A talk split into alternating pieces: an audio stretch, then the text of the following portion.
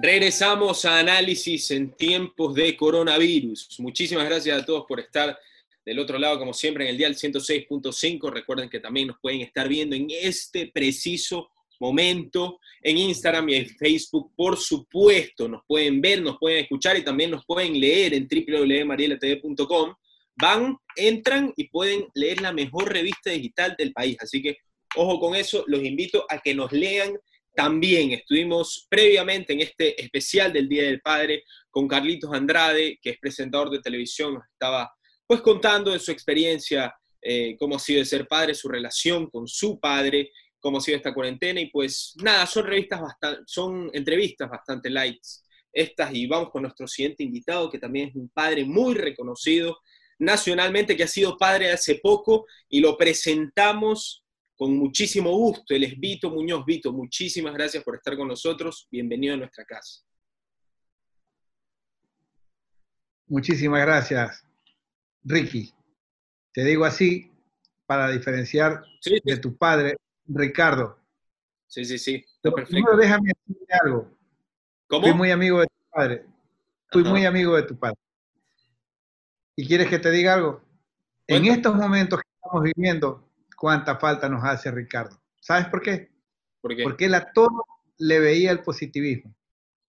Yo a veces me pongo a pensar con amigos comunes que tenemos con Ricardo y digo, ¿qué dijera Ricardo de esto del coronavirus?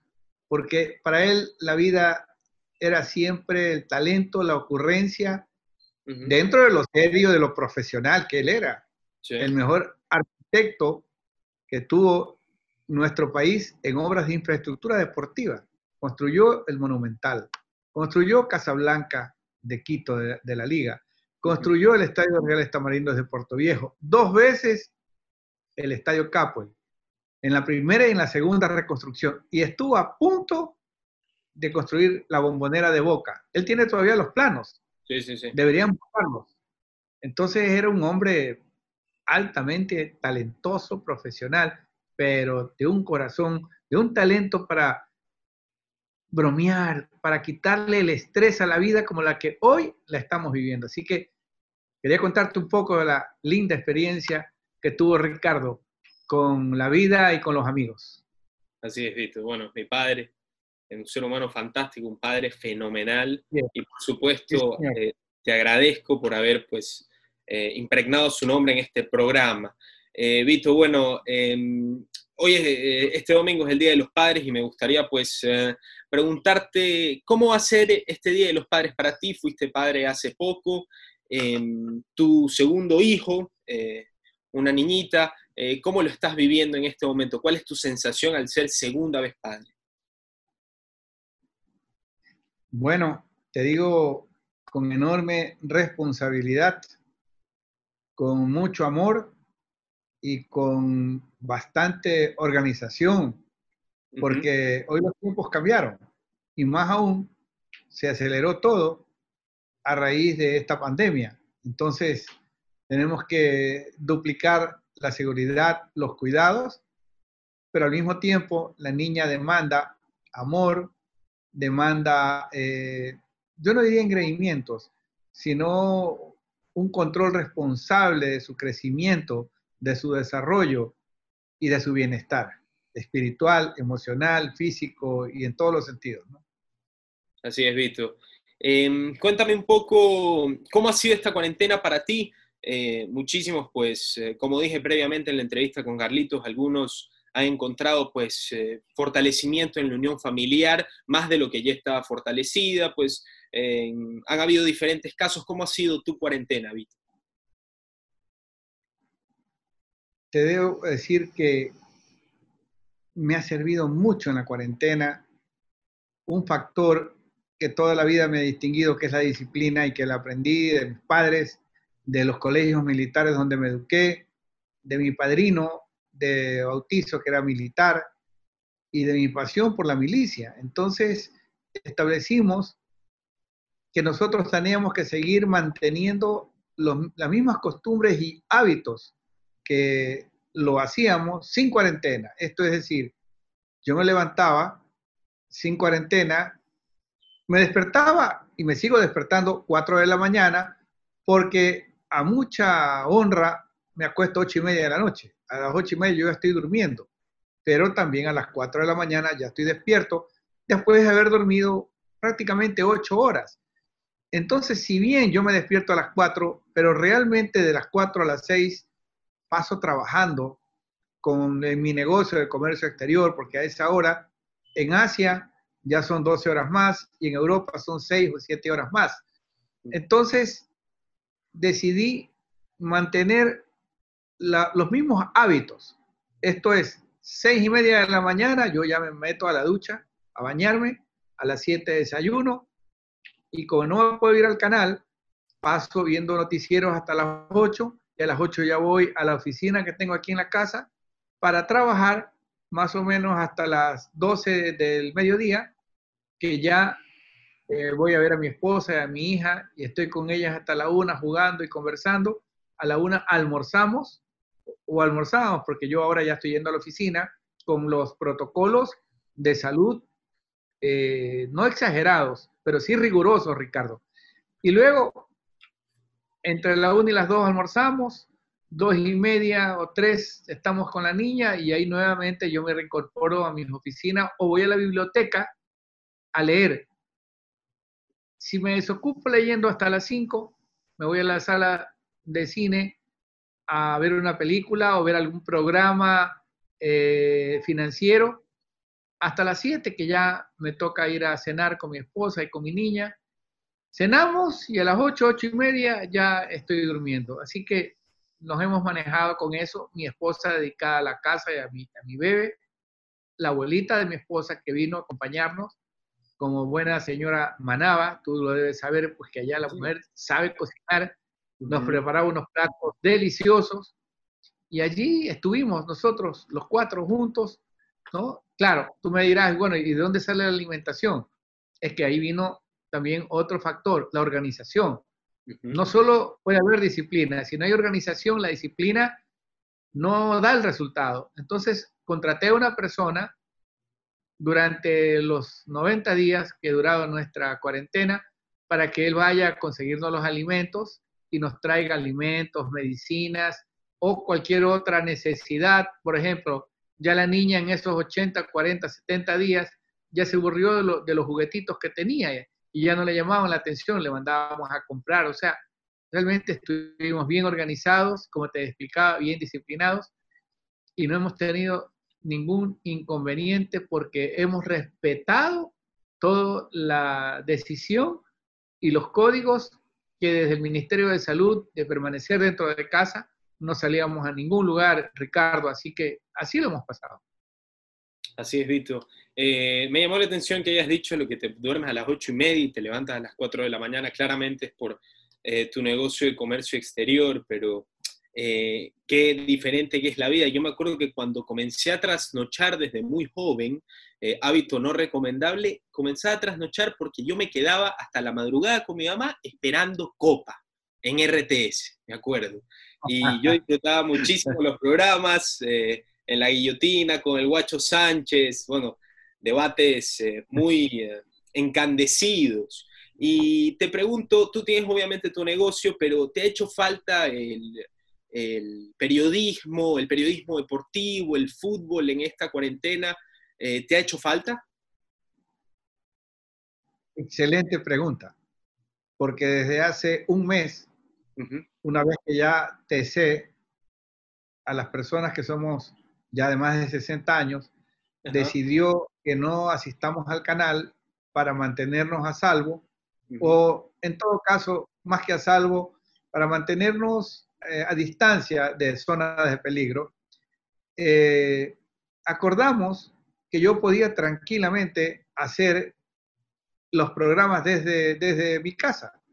Entonces decidí asumir todo el paquete. ¿Cuál es todo el paquete? Primero, elegir los temas para durante los 10 o 12 minutos diarios que es el tiempo que nos otorgan a deportes, elegir los temas. Luego que elegía los temas, por ejemplo, vamos a poner la biografía del arquitecto Ricardo Mortola di Puglia, constructor de cinco estadios. Tenía que investigar todo lo del arquitecto Mortola. Una vez que investigaba, lo anotaba y luego le ponía el audio y luego buscaba las imágenes de cuando construyó el Monumental, cuando construyó la primera vez el Capo, la segunda vez el Capo, el estadio de Liga de Quito y el estadio de Puerto Viejo. Luego editaba y ya tenía un primer reportaje. Entonces, mi misión era hacer cinco reportajes. Y en ese tiempo, eh, te digo algo, todavía lo estamos haciendo. Yo salgo para TC eh, de 8 a 10 minutos diarios, ¿no? Y puedo transmitir ya los reportajes que elegí, que los escribí, que los narré, que los edité en el orden y la pauta que ya en el canal a las 8 de la noche ya le envío toda la lista de los cinco reportajes que preparé y así estoy haciendo y créeme que nunca me he sentido tan feliz en el periodismo. ¿Sabes por qué? Porque todo depende de mí. No dependo de nadie, ni para elegir los temas, ni para poner los audios, ni para editar, ni para elegir el orden de los temas, ni los tiempos de cada nota. Entonces estoy feliz y sobre todo en paz, porque todo está bajo mi responsabilidad, como me gusta que sean las cosas en la vida, ponerme sobre mis hombros la responsabilidad de lo que me corresponde ponerme. Así es, Vito. Em, me gustaría preguntarte, como es, em, eh, es bien sabido, eh, eh, acaba de nacer tu segunda hija me llama la atención que hayas tenido tus dos hijos, el primero eh, hace ya muchísimo tiempo y ahora eh, tu segunda hija. ¿Cómo ha sido el cambio? ¿Cómo fue? ¿Cuál es la diferencia entre tener un hijo a más temprana edad y un hijo a estas alturas del partido, Vito? Cuéntanos cómo ha sido esa metamorfosis en la que has tenido que entrar en tus años como segunda vez como padre. A ver, todo nuevo. Con la persona que tú mencionaste en primer lugar, yo nunca viví. Es más, nunca estuve bajo el mismo techo ni una sola noche. Es más, nunca pude realmente eh, ejercer, porque cuando él tuvo dos años, la mamá lo llevó a vivir con ella y con su familia a los Estados Unidos. Y al hablar de Estados Unidos, no estoy hablando de Miami, que es un Guayaquil a cuatro horas de avión. No estoy hablando de New York, que es otro Guayaquil a cinco horas de nuestro querido puerto principal. No estoy hablando tampoco de Washington a siete horas. No estoy hablando de Atlanta. Estoy hablando de Anchorage. Estoy refiriéndome al estado de Alaska. Imagínate, ya en el polo que para llegar allá hay que coger tres aviones. Un avión hacia Miami, otro avión hacia Atlanta y luego un tercer avión hacia Anchorage o hacia Seattle.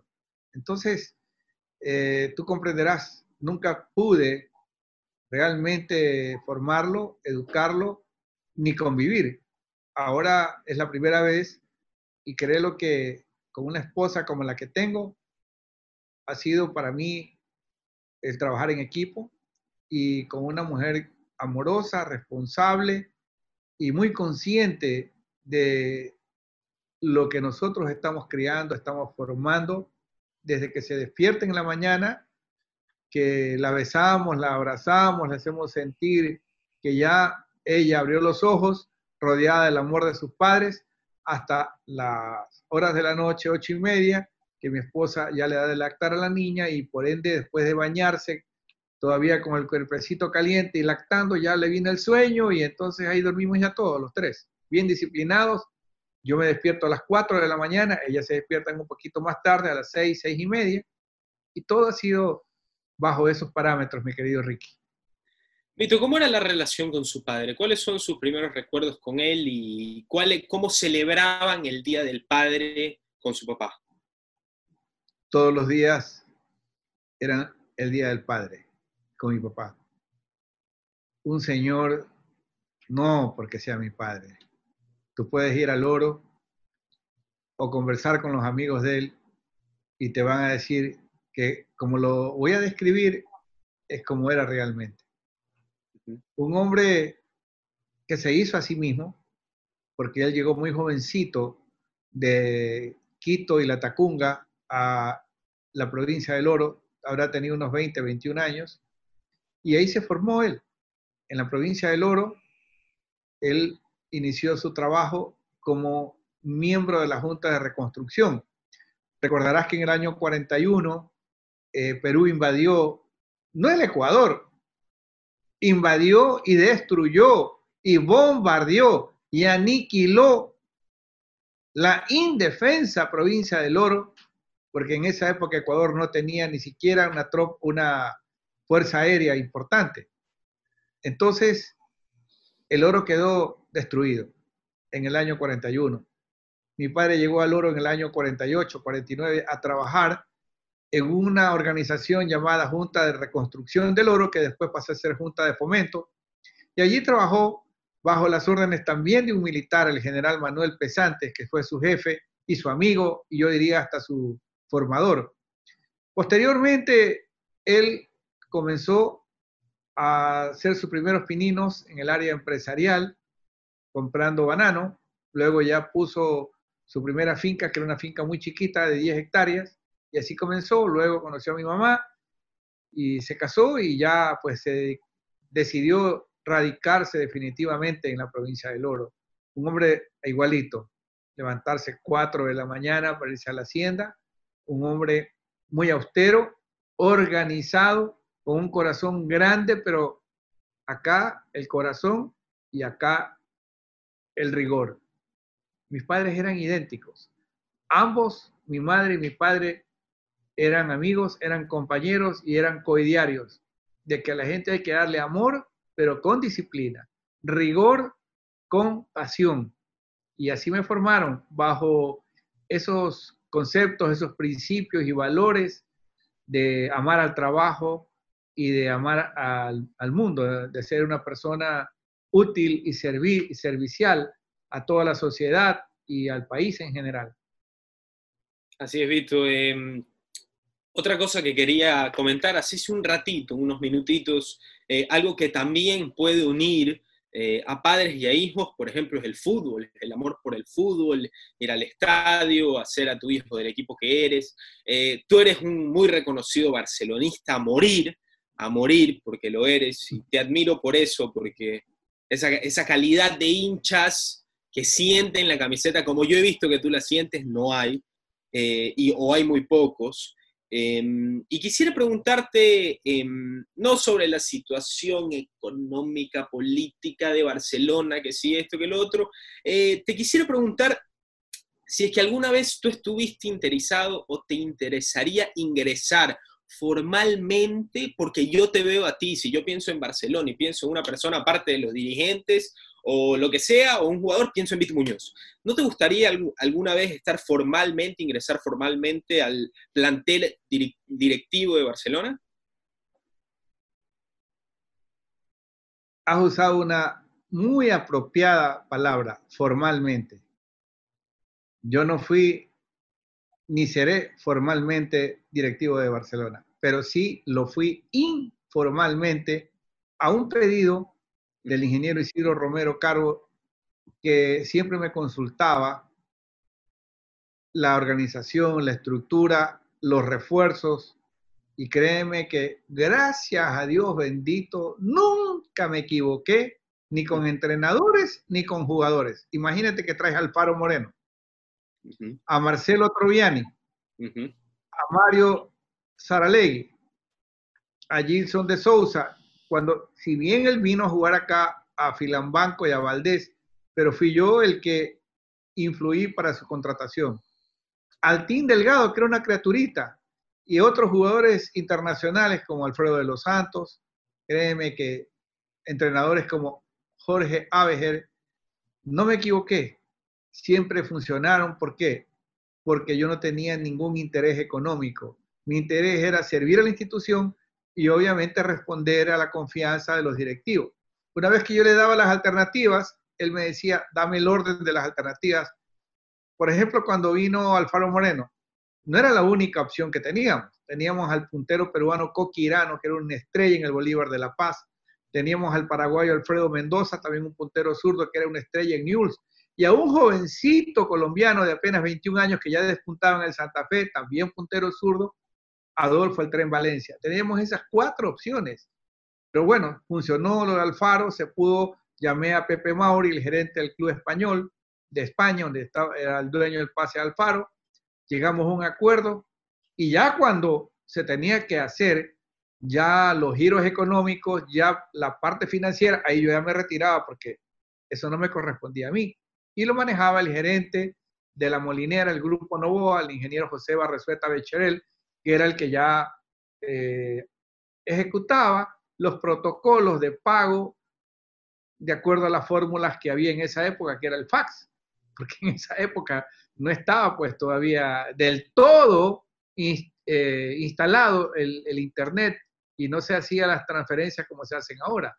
Antes todo era pues de otra manera, pero bien, pude ayudarlo, entonces informalmente apoyé muchísimo al periodo histórico, inclusive con tu papá muchas veces pedía al ingeniero Romero que estaba de viaje, ah, reúnete con Ricardo para tratar algún tema relacionado con la construcción del estadio y como con tu padre éramos así y como él, aparte de ser inteligente, tenía un poder de convencimiento y me decía, no, esto es así, porque el estadio debe ir a un segundo, a, una segunda etapa de construcción, Vito.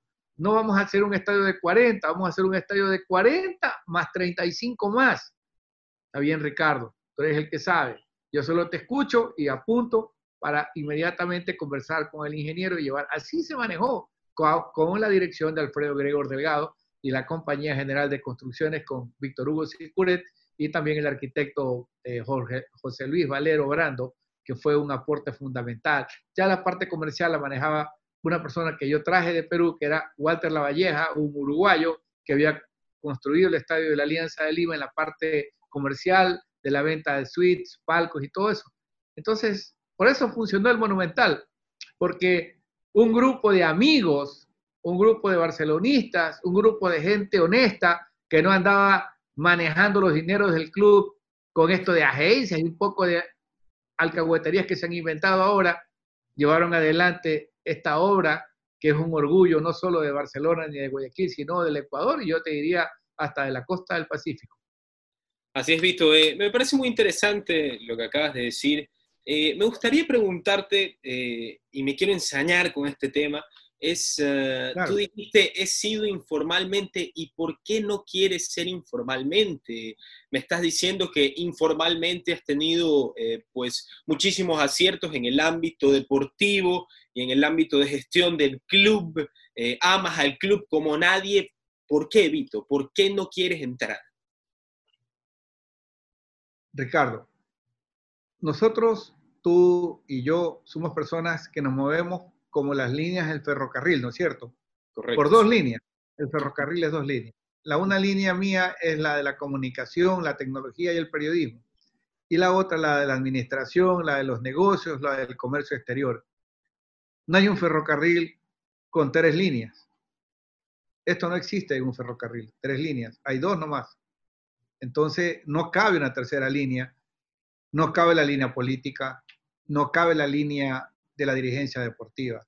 Solo caben dos líneas. Aparte de que también como jefe de hogar me debo a mi familia, a mi esposa, a mi hija y a, todos mis, mis amigos. Entonces, solo tengo espacio para las dos líneas. La línea de la comunicación, del periodismo, del deporte y la línea que ya te conté de los negocios y todo eso. No hay tres líneas. Entonces, no puedo ni ser dirigente deportivo ni tampoco dirigente político. No cabe eso. No, no, no entra aquí. No entra. No, no. Así es, Víctor. Además, el que mucha barca, Ricardo, el que mucha barca, poco aprieta. Así es. No hay que meterse en muchas áreas. Es preferible en lo que sabemos, en lo que nos hemos especializado, en lo que es de nuestra propiedad, en lo que las decisiones que tomemos sean objeto de aciertos o desaciertos pero bajo cuyo bolsillo o bajo cuyas consecuencias de decisiones mal tomadas van con mi propia conciencia, no con la de la opinión pública, no con la de la prensa, no. A mí me gusta gestionar y manejar lo que bajo mi responsabilidad y control total y absoluto pueda irlo desarrollando. En la dirigencia y en la política eso no se puede. En la dirigencia hay otros directivos. En la dirigencia hay la influencia de los patrocinadores. Hay tremenda presión de la prensa, de los hinchas. Entonces, no existe eh, la libertad de poder llevar adelante un proyecto independiente igual en la política. En la política siempre mis tíos y mis amigos me han dicho, tú vas a la política, ok, con buena intención. ¿Qué ocurre? Lo mismo que ocurre cuando vas a una discoteca.